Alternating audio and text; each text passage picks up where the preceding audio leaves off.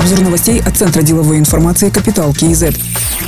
Туркестане проходит форум межрегионального сотрудничества Казахстана и Узбекистана. В первый день были организованы встречи предпринимателей двух стран. Общая сумма заключенных по итогам переговоров контрактов превысила 200 миллионов долларов. Сегодня планируется встреча премьер-министров Казахстана и Узбекистана, которые обсудят развитие торгово-экономического сотрудничества. По данным Министерства торговли и интеграции Казахстана, товарооборот за 9 месяцев текущего года превысил 2 миллиарда 800 миллионов долларов. Это на 28,5% выше уровня 2020 года. Казахстан поставляет в соседнюю страну полуфабрикаты и прокат из нелегированной стали стали, автомобили, медные концентраты, пшеницу, муку, соевое масло. Из Узбекистана завозят фрукты и ягоды, кирпич, строительные блоки, изделия из керамики, полимеры, этилена. Страны намерены нарастить объем торговли до 10 миллиардов долларов. Как сообщалось ранее, государственный визит президента Узбекистана Шавката Мирзиёева ожидается до конца года.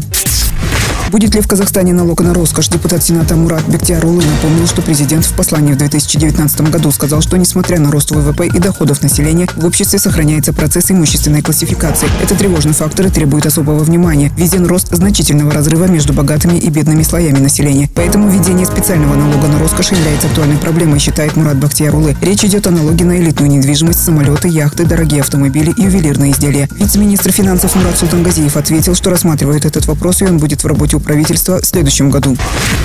Заместитель Акима Алматы Серик Кусаинов рассказал о развитии электротранспорта и начале строительства легкорельсового транспорта до Талгара в 2022 году. Он сообщил, что есть потенциальный инвестор, с которым ведутся переговоры. Из-за того, что основная часть железнодорожных путей будет проходить по территории Алматинской области, решено привлечь к переговорам представителей Акимата области. Объем инвестиций и сроки реализации проекта будут известны по результатам технико-экономического обоснования, сказал Серик Кусаинов. Он отметил, что строительство ЛРТ обсуждается давно, и проект есть в генеральном плане развития мегаполиса. Также по информации заместителя Акима города рассматривается возможность покупки 190 новых троллейбусов за счет займа банка, который будет погашать Алматы Электротранс.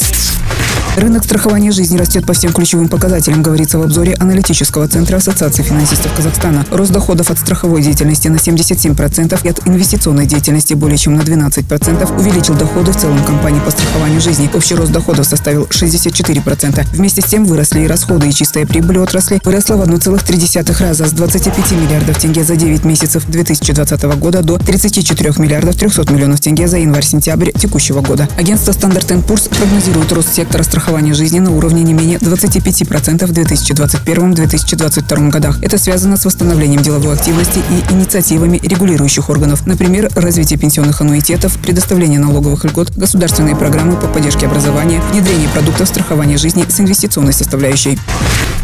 Евразийский банк развития опубликовал макроэкономический прогноз на 2022 год. Аналитики банка заявили о завершении активной фазы восстановления экономики региона в текущем году, по итогам которого ожидается увеличение ВВП на 4%. В 2022 году экономический рост государств-участников банка прогнозируется на уровне 2,9%. При этом авторы доклада указывают на неравномерность восстановления экономик. ВВП Казахстана, России, Беларуси и Таджикистана превышает допандемические уровни, в то время как Армении и Кыргызстану достичь их пока не удалось. По итогам этого года рост экономик региона прогнозируется в Таджикистане Таджикистане 7,9%, Армении 4,5%, России 4,1%, в Казахстане 3,8%, в Кыргызстане 3,7%, Беларуси 2,1%.